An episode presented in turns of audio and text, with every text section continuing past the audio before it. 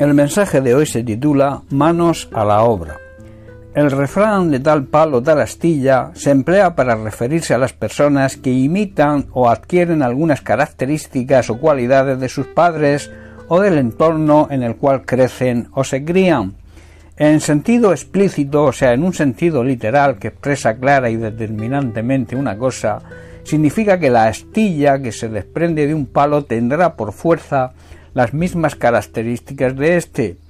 En sentido implícito, o sea, parabólico, algo incluido en otra cosa sin que ésta lo exprese, alude a las relaciones de semejanza que existen entre padre e hijos, bien por herencia genética, bien por educación, según lo cual los hijos se parecen a sus padres en su comportamiento, en sus gustos, su forma de ser o de actuar, así como también en lo físico. En sentido general se puede decir que lo que significa el dicho es que todo, de un modo u otro, se parece a su origen o aquello de, lo, de donde proviene. De tal palo, tal astilla, por lo tanto, puede ser empleado de forma positiva con la finalidad de resaltar una virtud del padre que posee el hijo. Asimismo, el refrán puede ser usado con el objeto de señalar o enfatizar una característica negativa de la persona que también posee el padre.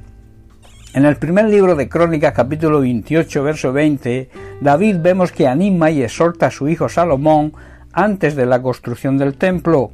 Dice así, dijo además David a Salomón su hijo, anímate y esfuérzate y manos a la obra, no temas ni desmayes, porque el Señor tu Dios, mi Dios, estará contigo, Él no te dejará ni te desamparará hasta que acabes toda la obra para el servicio de la casa del Señor. Hermanos, como padres cristianos debemos transmitir a nuestros hijos palabras de fe, palabras de ánimo, para que puedan afrontar los problemas de la vida cotidiana y para que también puedan avanzar en la obra del Señor. Pero solamente podremos transmitir lo que hayamos aprendido, de ahí la necesidad de crecer cada día en el conocimiento de Dios y de su palabra. Esto nos dará la sabiduría necesaria tanto para nosotros como también para enseñar a nuestros hijos. Analizando el contexto del pasaje que nos ocupa, vemos que David tenía la intención de construirle un templo a Dios, pero Dios le dijo que no lo construiría él, sino que lo haría su hijo Salomón. David acepta y escucha, demostrando así su humildad, gran enseñanza para nosotros, las palabras del Señor y se pone manos a la obra para ayudar a su hijo Salomón en el plan y proyecto que Dios había decidido para él. No sería pues el templo de David, sino el templo de Salomón. David no tuvo ningún reparo en que fuera su hijo quien llevara a cabo el proyecto que él mismo tenía, y además luchó por el plan que Dios decidió adjudicar a su hijo Salomón. Aparte de la ayuda material, David sabía que Salomón necesitaba por sus propios medios buscar a Dios y conocer de primera mano su plan y su proyecto. De ahí que le exhorta, le anima y le motiva con palabras que transmiten fe y esperanza, palabras positivas, palabras llenas de confianza plena en el Señor.